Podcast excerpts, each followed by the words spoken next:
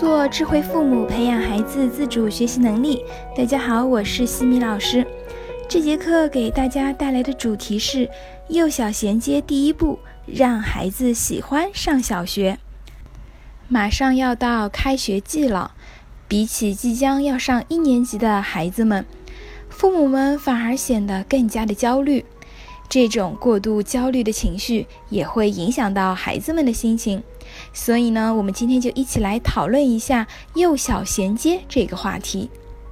首先想问问家长们，孩子们进入小学前，大家觉得让孩子喜欢上小学和已经学了很多知识，哪个更重要呢？没错，让孩子喜欢上学更为重要。然而，我们周围很多家长已经提前让孩子进入了小学状态，各种上辅导班、写作业、辅导功课，一味的抢跑学习新知识，提前透支了孩子的学习兴趣，破坏了自信心。我之前接触过，有的孩子上幼儿园大班，已经对学习产生了厌恶，那么进入小学，怎么会对学习感兴趣呢？我们不能捡了芝麻丢了西瓜，不然就会成为真正的输在起跑线上了。所以在正式上小学之前，西米老师给到大家一些建议，看看如何引导孩子喜欢上学的一些方式，给到新手家长们。第一，提前给孩子种下种子。对于即将踏上小学的孩子们来说，小学的一切生活都是新鲜的、有趣的。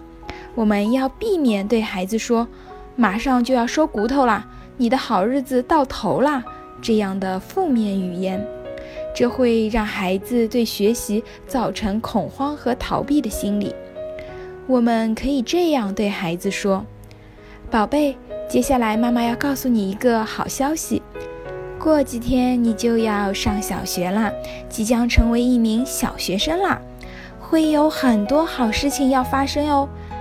然后我们可以根据实际情况给孩子举一些例子，比如你的一部分幼儿园同学也会和你一起踏入同一所小学，甚至同一个班级，不仅能够天天的见到老同学，还能够认识到更多的新同学。你会在小学里拥有更多的好朋友。再比如，你可以说：“你不是想要成为一名科学家吗？上了小学，你就可以学到很多很多的知识和本领，你离梦想又近一步啦。”第二，鼓励孩子已经具备的能力和做好的准备。不管孩子是否真的已经为上小学做好了准备，我们都可以表达已经看到孩子做好的准备。我们可以说：“宝贝，马上就要上小学啦，这是你人生很重要的阶段。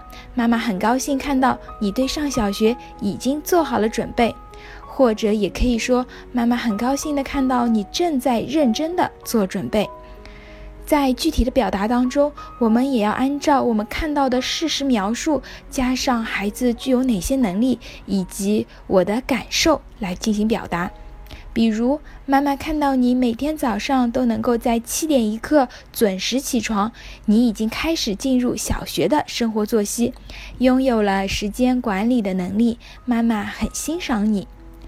再比如，可以说，宝贝。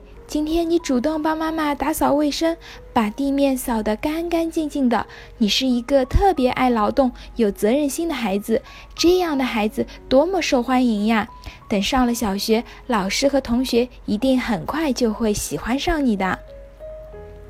第三，基于客观事实表达小学与幼儿园的不同之处。